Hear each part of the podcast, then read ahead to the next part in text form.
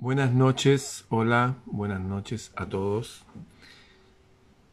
Voy a titular este, este video de hoy día Un secreto. Seguramente va a ser algo muy revelador para algunos. No va a ser solamente un secreto, seguramente va a ser más de uno. Hace unos años atrás estuvo en Chile un filósofo de origen canadiense que se llama Lou Marinoff. Escribió un libro que se llama Más Platón, menos Prozac.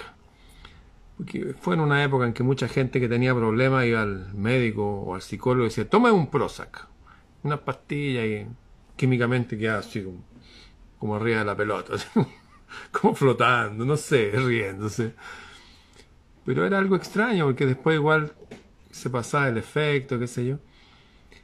Pero en el título revelaba una verdad. Este profesor de filosofía, Lou Marinov, no es un filósofo común y corriente. Es un profesor de filosofía clásica. Y él decía que a menudo las personas cuando tienen un problema, una dolencia, imaginemos que una persona, decía, tiene una piedra en el zapato. ¿ah? Tiene una piedra en el zapato. Le molesta la piedra al caminar.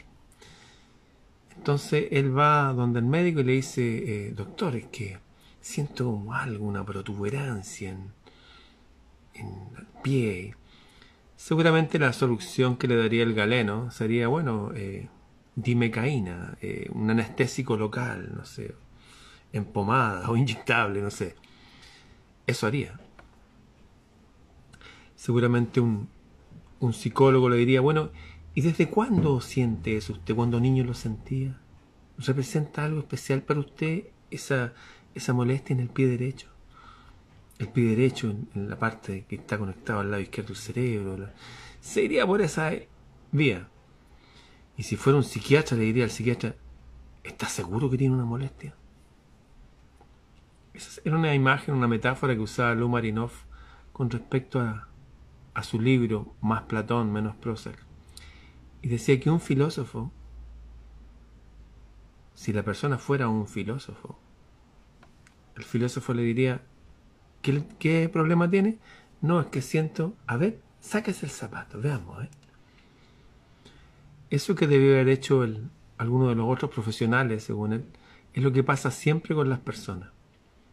Van a ver inmediatamente a un médico, a un especialista, de cosas que en la antigüedad todos nuestros ancestros no hacían uso de, de esa parte de la ciencia humana o de la práctica humana. De hecho, él hablaba que la palabra terapeuta, terapeuta, significa a quien presta atención. Si usted le presta atención a alguien que tiene un problema, le presta atención de verdad. Esa persona solamente al sacar su problema afuera, ya es parte de la solución. La palabra terapeuta viene de la tribu que venía Jesús, la tribu que venía Juan el Bautista, la tribu que venía María o Elizabeth. Los judíos eran tres tribus en la época de Jesús, eran los fariseos, los saduceos y los esenios, que eran como la derecha y la izquierda y los tipos que no estaban metidos en política. Y los esenios eran personas brillantes, personas maravillosas. De ahí viene la palabra terapeuta.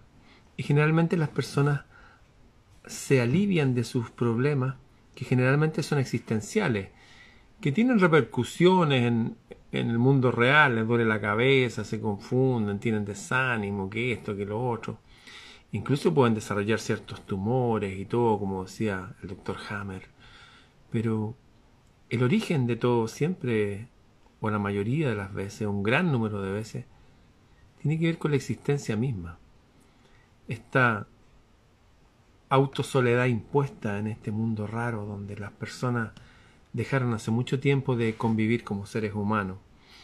El hogar, otrora ese lugar donde se juntaba el papá, la mamá, y el fuego sagrado, y los hijos, y estaba el papá que generalmente era el más sabio de todos, y la mamá un ejemplo de, de amor y Eran como un dios y una diosa.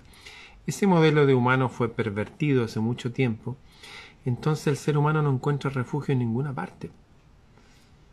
Ya no hay refugio en ninguna parte. Fíjense que Lumarinov, este profesor de filosofía, decía que hay un secreto bien guardado en todo el mundo. Hay un secreto escondido, escondido de la gente. La gente no tiene idea que eso está escondido. Y es algo que está escondido en cada uno. Se los voy a leer de aquí de, de mi cuaderno, de mi libro. Dice, primero, la filosofía ¿Qué es filosofía? Es amor a la sabiduría. La filosofía es una forma de vida, no es una disciplina académica. Se enseña como disciplina académica, pero no es eso. Es una forma de vivir, de amar, de sentir. Hoy día me vino a ver mi amigo del sur Felipe Garcés, el economista. Y estuvimos entrenándonos físicamente y mentalmente y emocionalmente, porque nos reímos mucho. Eso es filosofía. Es amar la sabiduría en todas sus formas. Es disfrutar de una vida sabia, bien vivida. Es poner los verdaderos valores de la vida en el lugar que le corresponden. ¿Cuáles son los verdaderos valores de la vida? La amistad, por ejemplo. Ese es un valor. ¿Usted cree que el valor de la vida es ganar y ganar dinero? Uh, no va por ahí. La filosofía es una forma de vida, no una disciplina académica. Y un secreto muy bien guardado es que todo el mundo, todas las personas que existen, pueden ejercer la filosofía. Si usted se siente perdido, perdida, no, es que yo soy, no sé, pues soy un gaffiter nomás. No, que yo soy una dueña de casa nomás, que yo soy esto. No, usted puede ejercer el derecho de filósofo. La medicina y la psicología, bueno, y dentro de la medicina la psiquiatría, como ustedes saben, antes de ser psiquiatra la persona debe ser médico. La medicina y la psicología se han apropiado de términos como terapeuta. Pero originalmente no era así. ¿Quién era un terapeuta? Generalmente era un filósofo, una persona que amaba la sabiduría, que bien podría ser su peluquero, la persona que le va a limar las uñas de los pies pintarle la uña de las manos, la persona que le va a arreglar la llave del agua, Generalmente el tipo que conduce el Uber, el Cabify, el taxi.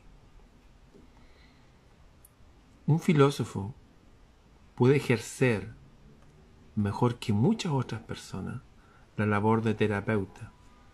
¿Qué significa terapeuta? ¿El que sana? No. Significa el que presta atención y en ese acto de prestar atención, simplemente la otra persona se puede sanar. Sanar. ¿Sí? Sentirse mejor. Encontrar solución. Sanar sus heridas existenciales. Hay gente que arrastra heridas de un montón de tiempo atrás, y que esto que me hicieron cuando niño, cuando niña, que esto que me engañaron, que me pegaron, que esto, que lo otro, mi papá, mi papá, que el vecino, que... Eso no es ser filósofo natural. Eso es ser una persona recalcitrante y desagradable, masticando el chicle añejo de los dolores pasados.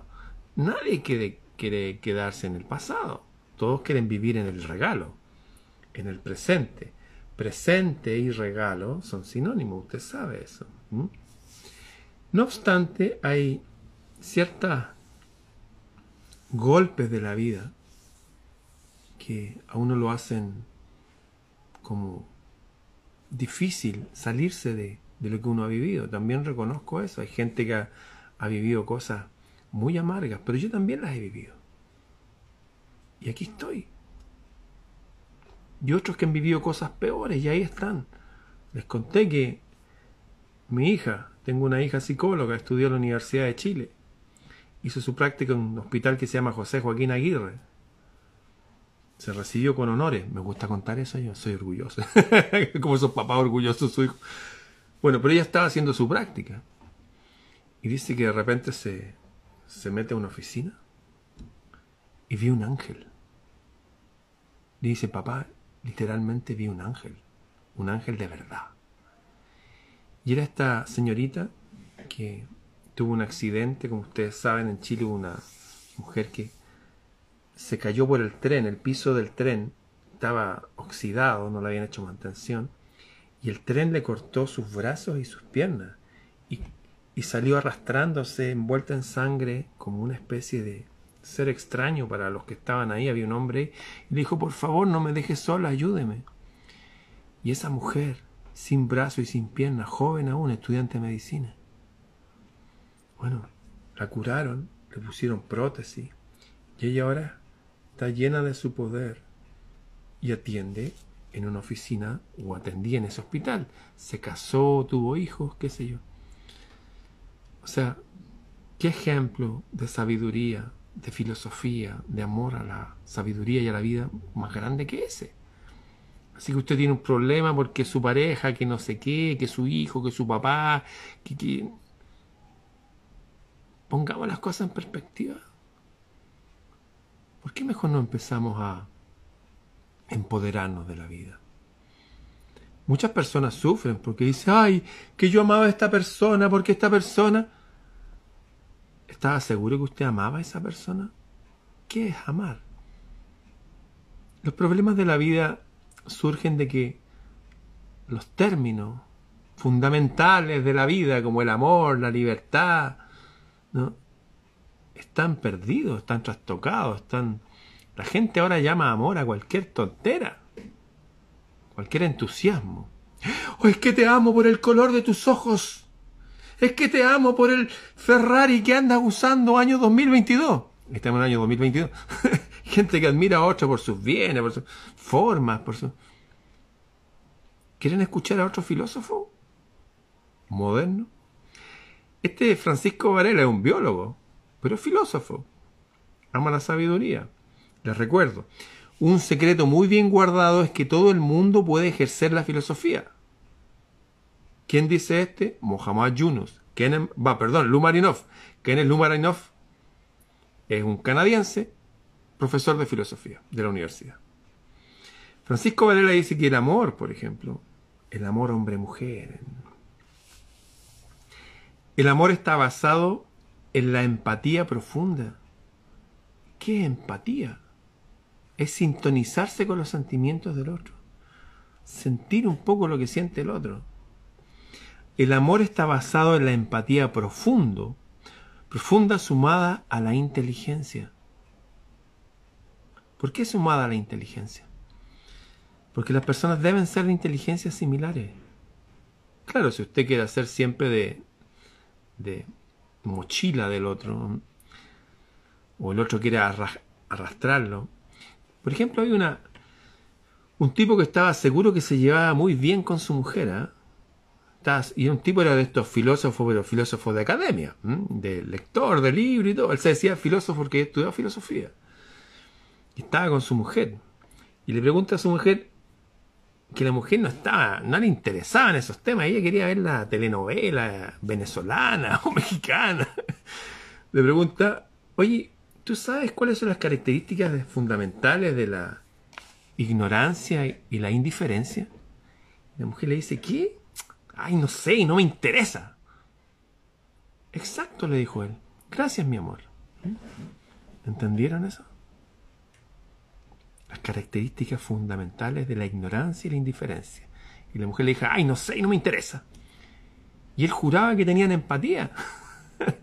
no veía más allá de sus narices. Hay una palabra para los que no ven más allá de sus narices. La palabra idiota significa el que no ve más allá de sus narices. Ahí no había un verdadero amor.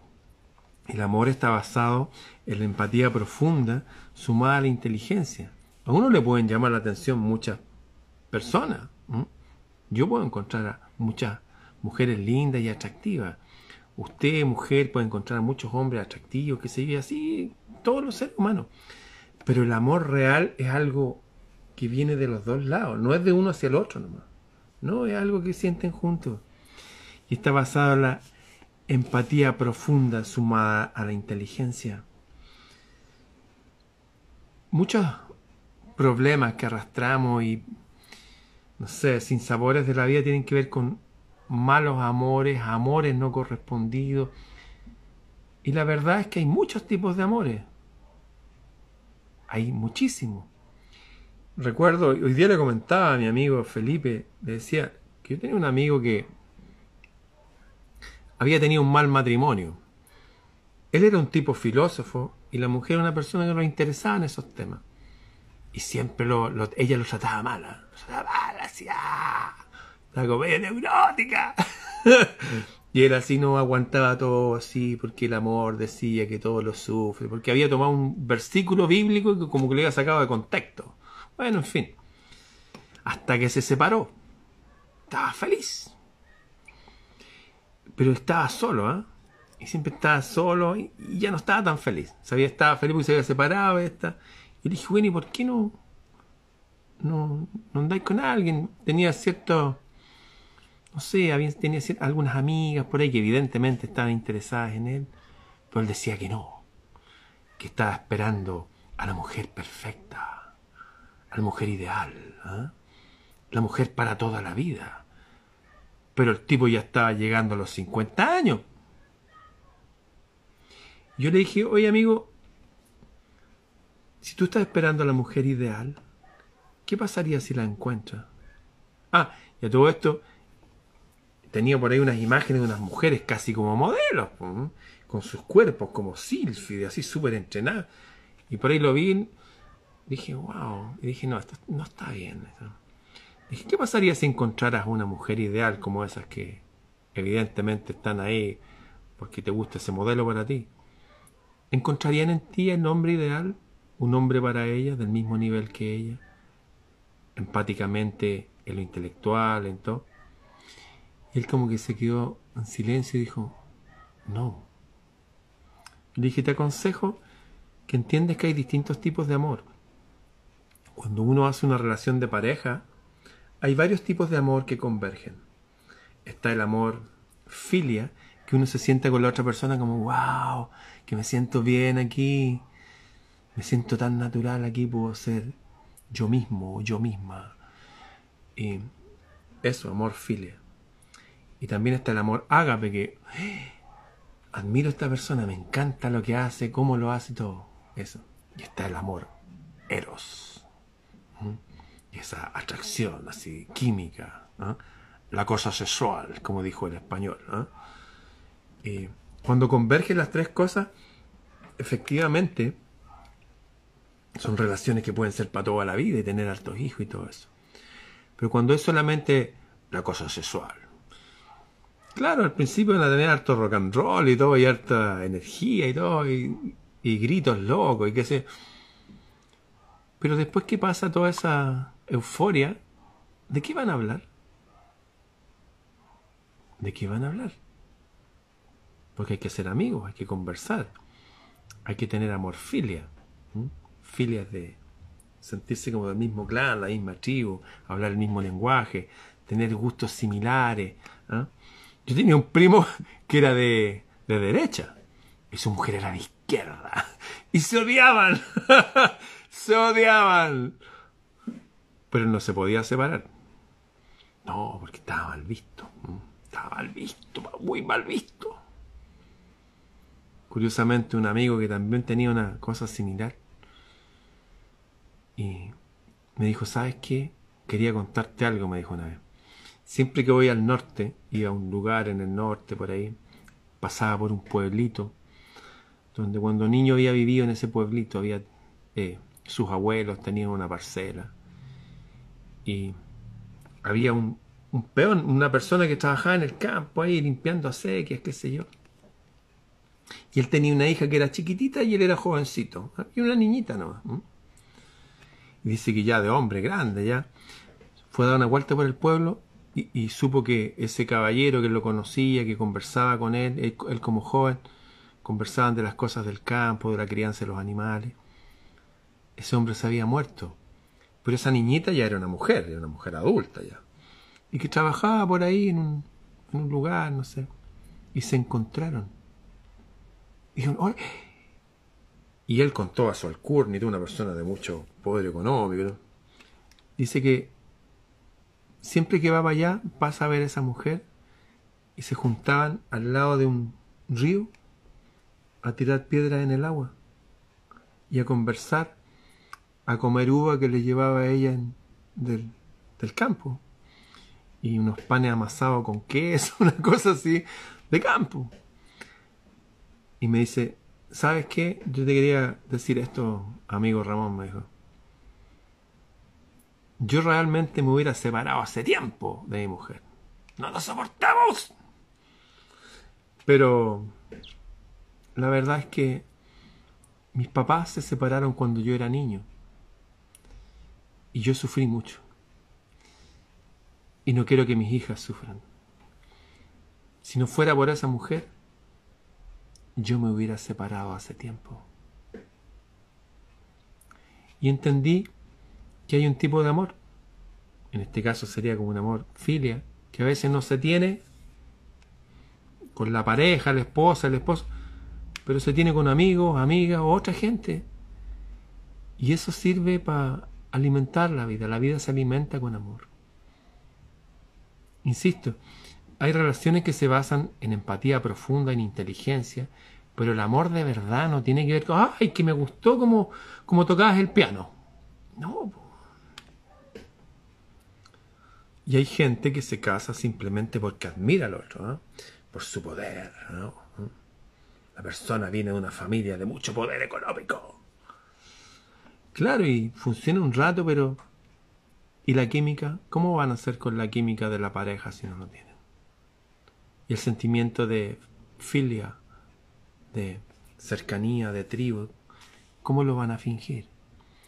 Bueno, lo que le dije a mi amigo es que viva cualquier amor que venga, si es solamente filia, que viva los distintos tipos de amor, que viva, pero que no esté solo, porque si no, la vida le va a pasar por encima y va a dejar de entrenarse en la escuela de la vida.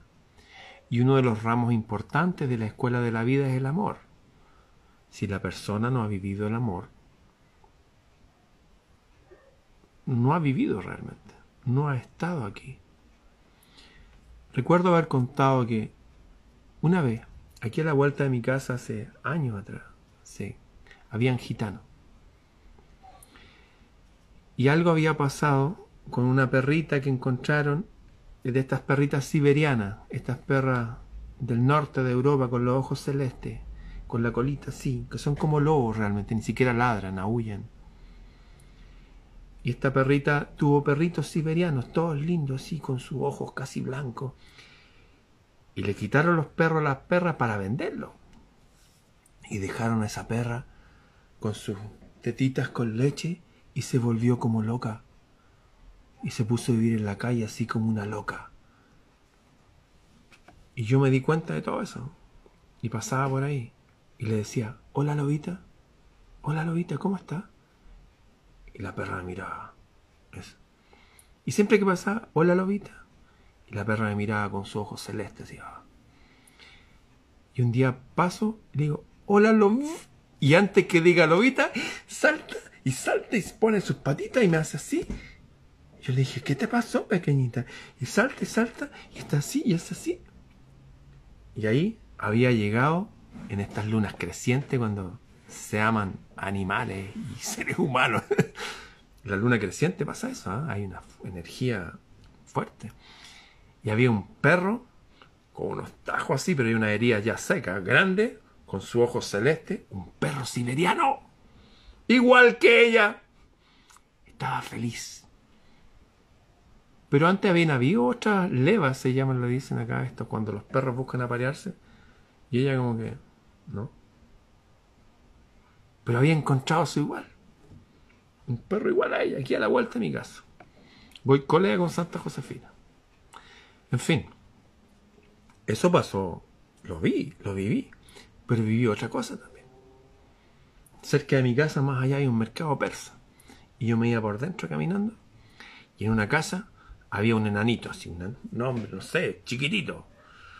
eso sí, con la cara así, eh, gestada, así. Y siempre lo miraba yo, ¿eh? no me atraía ni a saludar. estaba enojado. Y siempre pasaba y lo veía, estaba salido así. Eh. Y un día voy pasando y lo veo con la frente relajada así, y así, así. Y detrás de él venía una enanita, igual que él, pero mujer, con su guatita así grande, embarazada. ¡Wow! Dije, eso es.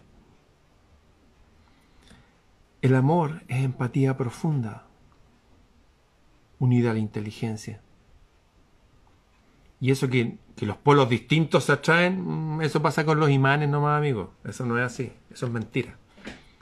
Lo que se atrae fuertemente son los de la misma tribu, del mismo clan. Si bien es cierto, en una etapa de la vida usted le puede llamar la atención todo, llega un momento en que uno quiere estar con quienes puede hablar el mismo lenguaje, el mismo lenguaje idioma me refiero, pero más que eso, el mismo lenguaje de vida, los mismos códigos, me he encontrado con chilenos en Noruega. Ya es.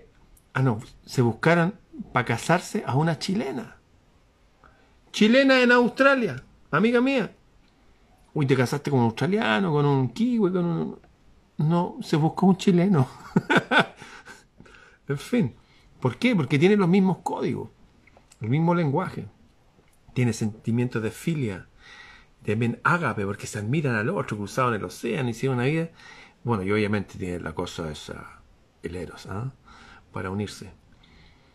Eh, curiosamente, no hay escuelas para seres humanos. O sea, sí habían en escuelas.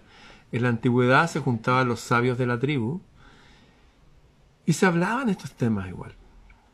Entre las mujeres se hablaban los temas. Por ejemplo, esto que dijo que la luna creciente, los animales se aparean. Bueno, la luna creciente es la fecha tradicional si una mujer quisiera embarazarse, por ejemplo. O quisiera un hombre emprender un proyecto potente, de lo que sea. Se usaban las leyes de la naturaleza y se aplicaban en la vida de los seres humanos. Pero hoy día los seres humanos nos tiran tirados en las ciudades, llenos de gente, pero con ese sentimiento de soledad interior que que nos produce heridas existenciales. Trauma viene del griego herida. Como decía Lumarinov, en la antigüedad el terapeuta no era el médico, los psicólogos no existían. ¿Quién era el terapeuta? Generalmente era el anciano o la anciana de la tribu. En ausencia de ella eran personas simplemente que eran empáticas. Muchas veces está el brujo, el mago, el chamán, que conocía la naturaleza humana y podía aconsejar gente. Y hoy día, hoy día nos tenemos a nosotros mismos, ¿no? Siempre igual veo a la gente con esas reminiscencias del pasado, casi todos poniendo en sus muros frases sabias ¿eh? que por ahí recolectaron de algún lugar. Eso me da esperanza, porque el, la solución a los problemas es de origen existencial. Generalmente no es de origen biológico más bien lo emocional, lo intelectual, afecta a lo biológico. Decía este doctor Hammer, este de la medicina germánica, que una vez una bala perdida le pegó en la cabeza a su hijo y se murió. Inmediatamente su mujer, al lado de su pezón, generó un poroto y él en un testículo también. Y fue por el dolor de la pérdida de un hijo. Y lo vieron con los veterinarios también en un zoológico que una un monito se cayó de una rama, se cayó y se pegó en la cabeza. Y su mamá lo trataba de levantar y generó a su madre en, al lado de su pezón, su madre mona. Un, un porotito, algo, una protuberancia. Cáncer le dicen ahora. Y también el, el mono de la tribu, o sea, en sus testículos. Y se dio cuenta que hay leyes que gobiernan este mundo físico, biológico, que provienen del, del mundo de las emociones. De hecho, si quieren enfermar a una persona, a una familia, a una sociedad, a un planeta entero, métanle harto miedo. Van a ver lo que pasa ahí con su sistema inmunológico y todo eso. Y cómo el prefrontal se achica y la gente empieza a actuar como zombie. ¿ah? No es porque sean tontos ni malos, es porque están siendo hipnotizados biológicamente, usando la filosofía, pero en contra de ello. Hay un, hay un tipo de herida que afecta a los humanos, que tiene que ver con la pérdida irreparable de un amor. Hoy día mi amigo filósofo y músico, Miguel Botafogo, de Argentina, uno de los padres del blues y del rock de allá, que tocaba con el guitarrista Papo, que tocaron con Eric Clapton, B.B. King y todo. Él es un filósofo potente, un filósofo natural. Y día me mandó que hay otra palabra en griego para el amor de padre e hijo. Strong, no me acuerdo bien cómo se... Me lo acaba de decir. En fin. Y esas heridas se pueden arrastrar mucho tiempo. Recuerdo que cuando yo tenía nueve años, estaba con un compañero de curso, Rafael Ollarza. Estábamos jugando y jajaja. y de repente mi mamá grita y dice ¡Ah! Y se dobla porque sintió dolores de parto. Era el 25 de octubre del año, hace muchos años atrás. Y en ese momento atropellaban a mi hermana mayor, que estaba de cumpleaños el 27 de octubre, cumplía 15 años. Por eso me sé la fecha. Y mi hermana se murió. Y mi mamá se dobló y quedó con la espalda doblada. Y mi papá se, ausentó. Y los dos se ausentaron. ¿ah? Y vivieron un calvario toda su vida. Y tenían fotos de mi hermana, le ponían vasos de agua. Quedaron mal, quedaron con una herida eterna. Eterna. Claro, yo soy resiliente. Yo a los 12 años ya me he ido solo a Puerto Montt y dice, ¿cómo? Porque mis papás estaban en otra, estaban con ese chicle del dolor. Entonces quiero contarles ahora, en esta última parte, y esos dolores, y esas heridas, y esos traumas. ¿Cómo los solucionamos? ¿Se puede solucionar? Bueno, les voy a contar una historia. Alguna vez ya la conté, pero como todos los cuentos que nos cuentan o nos contaban de niños, hay algunos que hay que saber rememorar, porque tienen que pasar de generación en generación. Ahí va la historia. Había un reino en la antigua Indoaria, en la India antigua, en esa época de los palacios celeste, dorado, verde, hechos en piedra. Una época mítica y mágica, donde había un rey muy bueno, que era el rey que se preocupaba que todos aprendieran que todos estuvieran en paz. Y si había algún problema entre las personas, tenía un día a la semana en que las personas iban ahí y contaban sus diferencias. Y él iba y lo escuchaba, estaba con sus consejeros, sus visires, y le decían, ¿saben qué? Esto o esto otro. Esta es la solución. Y aparte de eso, estaba con ellos en todas las festividades. El mismo rey iba y se disfrazaba y les cantaba. Era el papá de todo, era el gran padre como tienen que ser los patriarcados reales. Existen y son buenos, reyes buenos, reyes filósofos, reyes magos como Alfonso X, o como toda esa casta de los Soleimán, decían por ahí, reyes magos de Oriente, en fin. Un reino feliz, todos estaban felices con el rey, un reino próspero, y afuera del reino vivía una madre que criaba sola a su hijo, vivía afuera, hacía trabajos menores para poder subsistir y se ocupaba de que su hijo fuera muy inteligente. Entonces cuando podía iba compraba unos rollos de sabiduría y lo básico en matemáticas, lo, lo estaba criando como un pequeño sabio, un niñito muy adelantado. Y como no tenía papá, la mamá le había dicho que rey significa sol, por eso el astro rey, y que el rey es el padre de todos, que él no tenía un papá directo, pero no importaba porque estaba el rey. Entonces siempre esta mamá le contaba del rey, de su familia, y el niñito se crió escuchando historias del rey también. Y un día este rey estaba con su gente, sus visires, su consejero, su hijo, el príncipe, y le avisaron que afuera en el reino, en la frontera, había un, rey que no era bueno, tenía problemas económicos con su reino, no era sabio, era dado al vicio. Bueno, la historia corta fue que el rey le declaró la guerra para sacarse sus problemas de encima y dirigirlo este, hacia este rey bueno. A veces se buscan demonizar a otro para no hacerse cargo de los problemas propios. Pasa mucho eso con los partidos políticos, los dirigentes, a un dirigente en contra del sistema. Gente viciosa, gente sin virtudes. En fin. Le declararon la guerra, así que este rey tuvo que mandar a su ejército y entre ellos a su hijo como oficial del ejército. Y fueron a la guerra. En esa época la guerra, como cuenta Alejandro Magno, otro día les voy a hablar de Alejandro Magno, criado por Aristóteles. Bueno, en esa guerra, en vez de caballos, solamente iban elefantes de guerra, con unos torreones arriba y tiraban flechas y qué sé yo. Estuvieron 15 días peleando y volvieron y toda la gente gritaba porque habían ganado la guerra. Pero llegaron al ejército y están todos así. Y salió el rey, ¡ay, que ganaron, qué bueno! La abrazó, ¿y dónde está mi hijo? Y todos. ¿Dónde está mi hijo? Y ahí sintió que, ¡eh!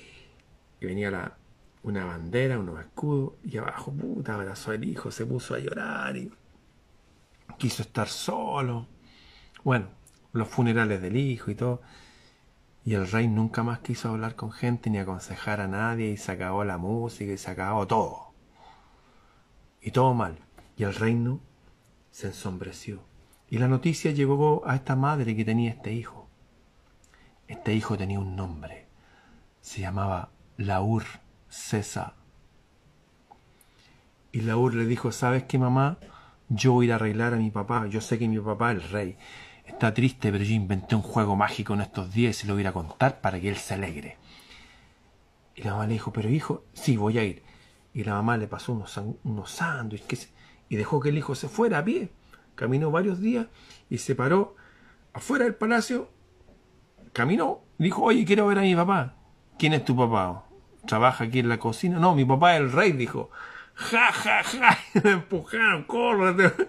¿Qué papá rey? Este tipo parece que se pegó en la cabeza. Ja, ja. Y no lo dejaron entrar. Y él se quedó ahí con su regalo que lo llevaba así abrazado y una bolsita. Y pasaron días y él estaba ahí. Incluso un día estaba lloviendo y él ahí. Y el rey dijo, ¿quién es ese joven que está todos los días ahí? No, es un loco que dice que es tu hijo y que te trae un regalo. Y el rey dijo, déjenlo pasar. Lo mandó a que lo secaran, que le dieran ropa seca, que lo alimentaran. Y dijo, ¿qué estás haciendo aquí? No, es que mi madre me dijo que tú eres el padre de todos nosotros, escuché que estabas triste y yo he inventado un juego y te lo traigo aquí en esta bolsita. Dijo, mira, eh, quiero que mostrártelo, mira, esto eh, lo hice yo a mano, son de marfil, estos son los consejeros, mira, estos son los caballeros en sus caballos, dijo, mira, estos son los torrones de asalto, y le empezó a mostrar las piezas, mira, y aquí estás tú, el rey, esto lo hice en marfil y en ébano negro, y, esto se juega aquí, mira, y, y, él le dijo, ya, ya, tranquilo, sentémonos. Y él le enseñó a jugar este juego, y le gustó al rey, y se empezaron a juntar. Y un día el, este joven le dice, rey, ¿te das cuenta que si no sacrifica al visir, al príncipe, al alfil de hoy día en el juego de ajedrez, la guerra la vas a perder? Él había averiguado cómo había muerto el, el hijo y le habían contado y él llegó a la partida a un momento parecido como murió. Y le dijo, pero ¿sabes qué? Yo aprendí de ti. De aquí viene el secreto más grande. Anótenlo por ahí si quieren. Yo aprendí de ti que la muerte no existe, que es un paso para regresar a nuestro verdadero origen, porque la vida es una escuela, es la escuela de los dioses. Venimos acá, nos quitan nuestras alas, nos borran la memoria y venimos acá a vivir esto. Tú me enseñaste y a todos nosotros en tu reino que la muerte es ganancia cuando uno muere noblemente. Por lo tanto, tu hijo está bien vivo y lo vas a volver a ver porque tú nos enseñaste eso. Y dijo, puta, es verdad. Es verdad. Es verdad, dijo. Dijo, hey, vengan todos. Y todos los consejeros y todo este hijo, este pequeño del reino, me acaba de decir una gran verdad que todos la sabemos, la muerte no existe. Si uno muere noblemente, va a vivir más allá, en el paraíso, en el jardín eterno. Y nos vamos a reunir con nuestros ancestros. Y todo, ¡eh! voy a proclamar una fiesta ahora, durante una semana, para toda la gente, en honor a la vida. Mi hijo no está muerto, está muerto para este mundo, sí, ya lo lloré, pero está bien vivo como mis padres y mis abuelos y todo. Hasta mis animales que se han ido están vivos. Y le dijo, hijo, pídeme lo que quieras que te lo voy a regalar. Y él dijo, no, no, pídeme lo que quieras, desde administrar un reino, ¿qué quieres? No, dijo que mira, ¿sabes qué? Yo eh, una, tuve un problema, no tenemos mucho grano para sembrar, así que necesito trigo. ¿Qué? Sí, le dijo. Y tomó el tablero de ajedrez y le dijo, mira, necesito un grano de trigo por esta casilla, dos granos por esta, cuatro por esta, ocho y así granitos de trigo hasta completar el tablero. Dijo, ¿qué? Ya, páguenle este lo que quiera, ya. No quería pensar. Y fueron los consejeros, volvieron y le dijeron, Rey, tenemos un problema. ¿Qué? Nuestra deuda es impagable. ¿Qué? Es impagable. Y el niño se reía así con una sonrisa de dijo, porque si hacemos eso, tendríamos que, una proyección geométrica, tendríamos que tener una montaña de trigo tan grande como 75 veces los Himalayas, donde está el Everest. 75 veces. ¡Wow! le dijo, me sorprendiste. Y el niño se reía. Es que mi mamá me ha enseñado bien. ¿Qué te enseñó tu mamá? Me enseñó música, geometría aritmética, me enseñó a pensar, me enseñó a leer las estrellas. Es lo que se llama el trivium y el quatrivium, y me ha ejercitado mi cuerpo. Le dijo, ¿sabes qué? Atención todos, silencio. Declaro hoy día que este joven, Laur César, que inventó este juego maravilloso, desde el día de hoy va a ser mi hijo. Y lo adoptó. Y se llevó a su mamá, fueron a buscar a la mamá, los oficiales estaban felices todos. Después conoció una princesita, bueno, y se casó y tuvieron muchos hijos y el juego de ajedrez llega hasta el día de hoy. Aún la muerte tiene solución. Mi hermana murió atropellada, mi padre murió atropellado. A mi mamá, a mi mamá después de que la vieron cinco especialistas médicos, nadie sabía, la llevó a un hospital, me dijeron la señora está muerta, me pasaron dos bolsas de basura con su ropita. Eso fue hace dos años atrás. Mi hija vio a la mujer que le cortaron los brazos y los pies ahí como un ángel. Así que no venga con cuento a quejarse nunca más. Se acabaron las quejas. Es una orden. Se acabaron todas las quejas. Ni siquiera la muerte nos puede frenar. Cuando la gente dice que todo tiene solución menos la muerte, es una calumnia. Todo tiene solución y todos nos vamos a volver a reunir. Bien. Espero que les haya gustado esta historia y espero y considero que la escriban si es necesario y que se la cuenten a otros. Porque vamos a aumentar nuestro poder y nuestra fe día a día hasta que nos vayamos de este mundo y recuperemos nuestras alas y nuestra memoria. Si le hace eco eso en su alma, usted sabe lo que estoy hablando, ¿cierto? Este sábado a mediodía voy a subir un cerro, el cerro que está ahí, en el centro de Santiago. Voy a ir con un amigo, los dos nomás. No puedo invitar gente, no que están estas cosas de los aforos y todo eso. Pero a mediodía lo voy a hacer. Si me encuentro con alguno de ustedes, pura coincidencia nomás. Bien. Nos vemos. Chau.